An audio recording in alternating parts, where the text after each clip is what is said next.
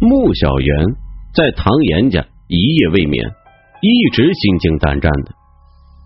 第二天一早起来，对门窗户上的群影完全不见了，他仍然不敢回家。在唐岩家的大厅转了两转，打开了冰箱，想随便吃点东西，直接去上班。唐岩仍然在睡觉，可能平时就是习惯起的比较晚。打开冰箱，穆小元呆了一呆，冰箱里没有任何食物，只有水，满满一冰箱都是矿泉水，各种品牌的矿泉水。这个学生是个矿泉水爱好者，这种爱好倒是很少见。除了水，厨房里什么也没有。有锅有灶，却仿佛从来没用过。他没有在唐岩家里找到任何食物，连一包泡面都没有，只好饿着肚子去上班。他是怎么也不敢踏进自己家了。但是却有另外一个人敲了五零二室的门。五零四室的房主李顺熙破例在大白天起来了。他是一个游戏狂，白天睡觉，晚上起床，那是固定规律。但是昨天晚上那一幕，他记忆犹新。作为一个记忆力和微操都惊人的技术玩家，他硬生生的回忆起了他刚刚打开房门的一瞬间，似乎有一些奇怪的什么东西窜进了五零二室的房门。虽然他什么也没看清楚，但一定是有什么东西把送外卖的给吓坏了。五零二室的房主养了什么奇怪的东西吗？李顺熙。抱着好奇的心情，敲了五零二室的门。咔的一声微响，门居然被推开了。李顺熙往里探了个头，屋里静悄悄的，似乎什么都没有。他慢慢的走了进去。有人在家吗？屋子里一片寂静。李顺熙并没有带上房门。过了一小会儿，门内传来轻微的“咳”的一声响，此后再也没有声音。穆小元下班的时候，天已经很黑了。他特地找同事在外面吃了晚饭，直拖到不能再拖，才勉强回到了楼下。在楼下转了一圈，他并没有找到理论中那种正对着自己家窗户照射的光源。事实上，这栋旧楼的周围甚至没有夜景灯。内心挣扎了好一会儿，他才慢慢的上了楼。到了五楼，第一件事情不是回家，他先去敲了敲唐岩家的门。唐岩果然在家。穆小元还没开口，唐岩就表示想和穆小元一起到五零二室看看有什么秘密。穆小元松了一口气，两个人走到了五零二室门口，门是半开着的。屋里的灯光似乎一直没关，至今向外散发着柔和的白光。唐岩很讶异的看着那门，他记得昨天晚上他是关上了的，却又是谁打开了门呢？穆小元吓了一跳，哎，这不会有贼吧？唐岩摇了摇头。屋里依然整齐，没有任何翻动的痕迹。两个人屏住呼吸进了房间，屋里并没有人。穆小元和唐岩开始分头寻找想象中的秘密，看这屋里或是藏有什么宝贝，还是留有什么不可告人的东西。穆小媛在那儿翻箱倒柜，唐岩抬起头来观察着头顶那盏灯，那是一盏很普通的白色吸顶灯。用了节能灯泡毫不稀奇，在白色吸顶灯的旁边有几点细微的黑点。唐岩凝视了一会儿，目光慢慢的向一面墙移了过去，靠近卧室的那面墙，墙上也有几点黑点，比屋顶上的稍微大了一点。他凑过去细看，那些点颜色发黑，是因为它干涸了，几个细微的斜点。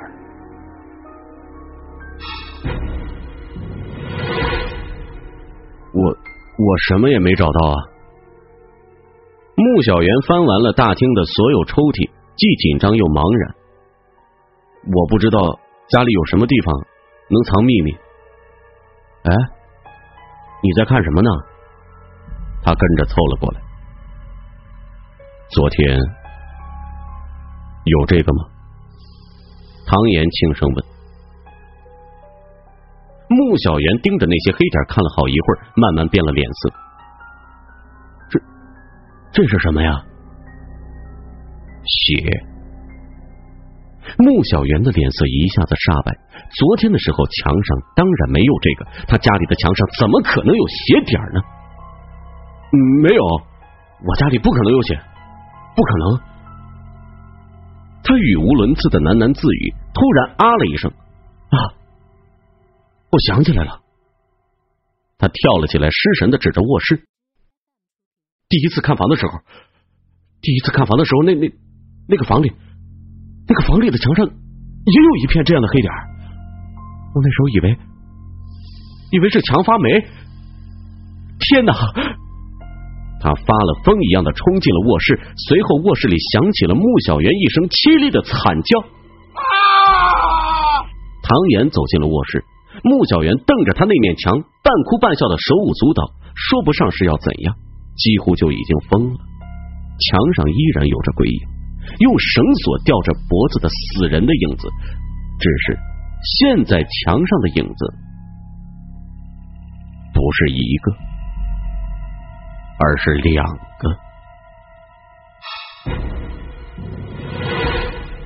两个倾斜着脖子悬挂在半空中的黑色人影，在夜风里似乎还微微的晃动。两只手掌软绵绵的垂了下来，二十根长长的手指影子掠过床铺，就像诡异莫测的一张网，把穆小媛牢牢的罩在里边。穆小媛几乎被吓疯了。汤岩微微皱起了眉头，他并不知道穆小媛。一直看见的鬼影是看不见手和脚的，但是这一次并肩悬挂的两个鬼影不但露出了手，还隐隐约约看见了腿的轮廓。这和他上次看见的并不一样，这影子并不是静止不动的，它在逐渐的变化，它在收缩，在靠近。五零二室的奇怪现象，唐岩告诉穆小媛，有人在房间里动了手脚。想吓走你，只是可能性之一。影子的实质是什么呢？是由于物体遮住了光线的传播，不能穿过不透明物体而形成的较暗区域。影子不可能独立存在，所以如果穆小媛家的影子找不到实体，却又好像能根据他自己的意识自由行动，除了人造的魔术之外。还有三个可能性：第一，存在一些他们看不见的透明人，这些透明人人类的肉眼看不见，却能看见他们的影子；第二，那些看起来像影子的东西，其实不是影子；第三，真的有鬼。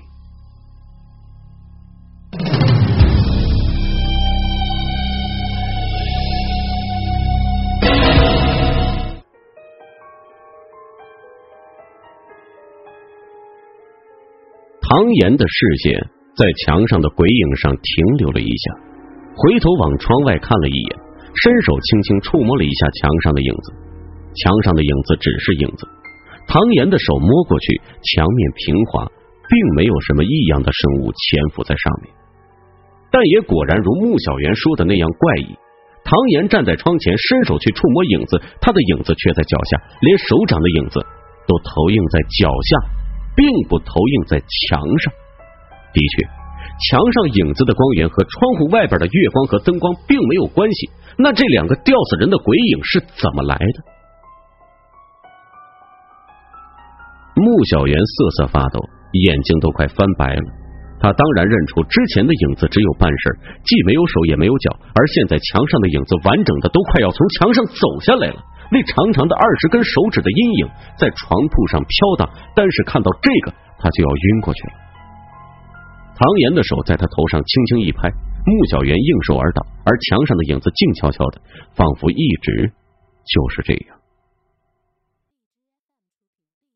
唐岩爬上了窗台，现在的他不太喜欢强光，窗外的月光和灯光照得他脸色一阵发白，在窗台上仔细摸索了一会儿。他的手指触摸到了窗缝中一个针点式的窗孔。唐岩的眼睛毫无表情的移了过去，圆孔里边是个微小的晶状物，毫无疑问，这是个高科技产品，一个微小的投影仪，或者更进一步，一个投影仪兼监控探头。他用手挡住了圆孔，回过头来，果然墙上的鬼影消失不见了。影子之所以不会被月光影响，只不过。因为它是被屋里的微型投影仪投影在墙上的而已，自然不会移动，自然可以调节大小，也可以调节内容。而这栋房子虽然没有外景灯，对面楼房却在施工，夜里都开着探照灯的强光，足以掩饰投影仪射出的极其微小的灯光。究竟是什么人装神弄鬼，专门针对穆小媛呢？唐岩沿着窗缝往上望去。微型投影仪并没有电线，所以它使用的必然是内置电池。也就是说，这个东西放在这儿的时间并不太长，而且它是遥控的。所以说，播放鬼影的人应该就住在五零二室附近、楼上、楼下或者旁边。有人和穆小媛有仇。旁边的五零三室里住着很多年轻人。楼下的四零二室住的是一对老夫妻，最可疑的莫过于凌晨发出怪异敲击声的六零二了。唐岩走出了五零二室，上了六楼。六楼一片安静，六零一室的主人不在家，没有开灯。六零二室也是一片安静，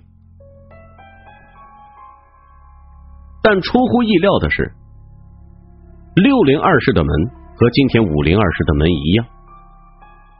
微微开着一条缝，并不是锁着的。无人的空屋，是谁打开了门？难道这扇门长期以来一直都是这样开着的？唐岩打开了门，姿态闲适而自然，不见任何恐惧。也是，对于唐岩来说，很少有什么东西能让他产生恐惧。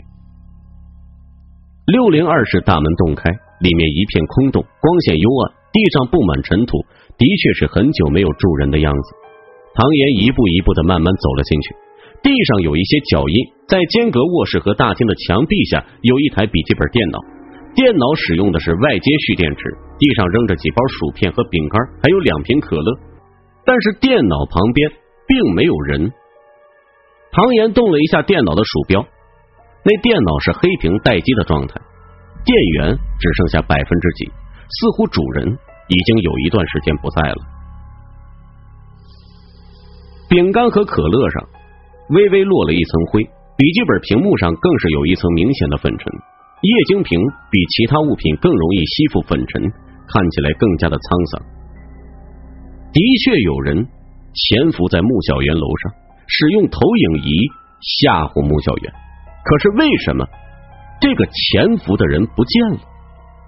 昨天晚上六零二室还在发出敲击声，怎么现场痕迹却像是有很长一段时间没有人呢？笔记本电脑打开的时候，里面的软件还在运行，的确是一个虚拟投影仪的软件，播放的就是一个歪着头吊死的人的影子。另外一个窗口显示着五零二室的卧室，正好可以看到穆小媛躺在床上。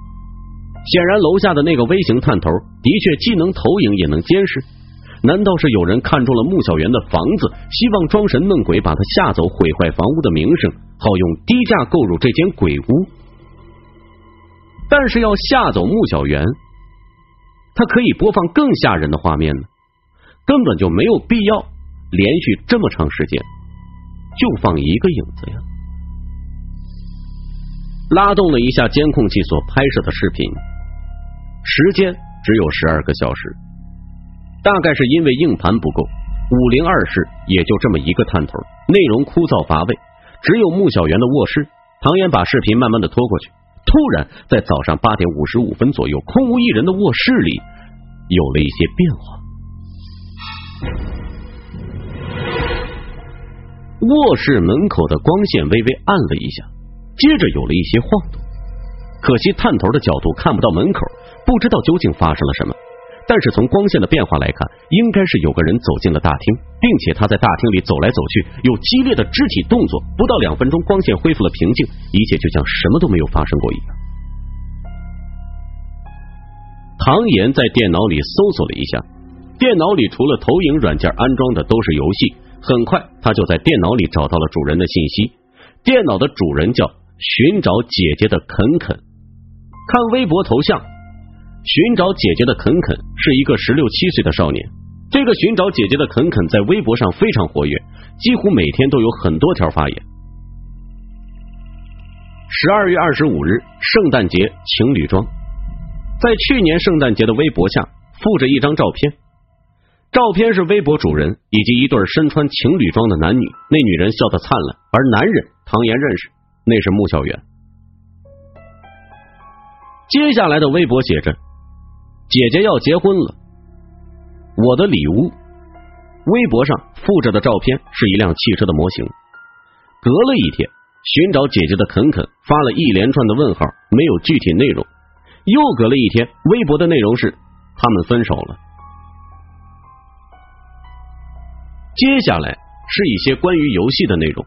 过了一个星期，寻找姐姐的肯肯说：“姐姐不见了。”紧接着是：“姐姐不见了，怎么会？姐姐你去哪儿了？”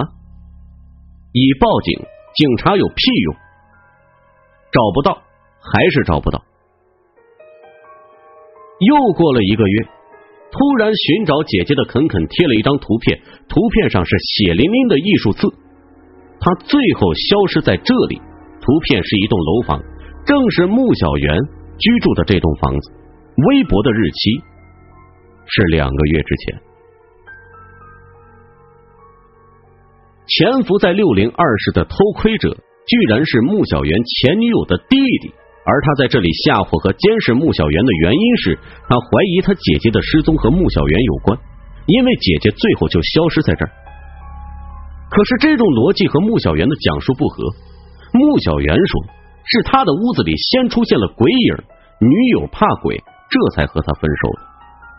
这个肯肯的微博却表示，是因为姐姐失踪，他才在这里装神弄鬼吓唬穆小媛，并监视他的行动。无论如何，肯肯的姐姐失踪了，而肯肯目前也不见踪影。一个痴迷电脑的少年。不可能抛下电脑独自离去，饼干和可乐还在旁边，肯肯却去了哪儿呢？唐岩打量着六零二室这个空屋，肯肯是撬门进来的，所以有微风吹过，房门就能打开。在这栋楼房里，目前消失了两个人，肯肯的姐姐，肯肯，或者还有第三个人。唐岩把电脑里的监控又看了一遍。看到那段光影晃动的影像，这会是失踪的第三个人吗？穆小媛的房子里的确存在着某种秘密，并且这种秘密比他之前所想象的还要严重的多。唐岩的目光落在了投影仪的内容上，投影仪的内容毫无疑问是一个吊死的鬼影，而穆小媛的墙上却是两个吊死的鬼影，那多出来的一个会是什么？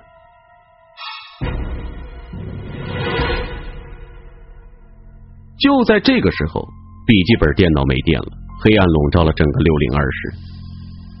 随着黑暗扑面而来，一股微风从门缝里吹了过来，蔓延上唐岩的鞋子，带来一种浓雾似的沁凉。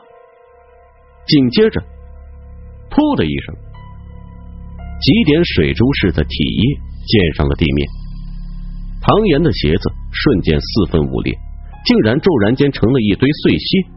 唐岩鞋子里的脚瞬间软化成了一滩粘稠的液体，而那股沁凉的浓雾般的黑暗似乎受到了刺激，也真的像雾一样，瞬间消散了。唐岩退开两步，地上融化般的体液又凝结成了肌肤均匀的脚。刚才袭击他的。是什么？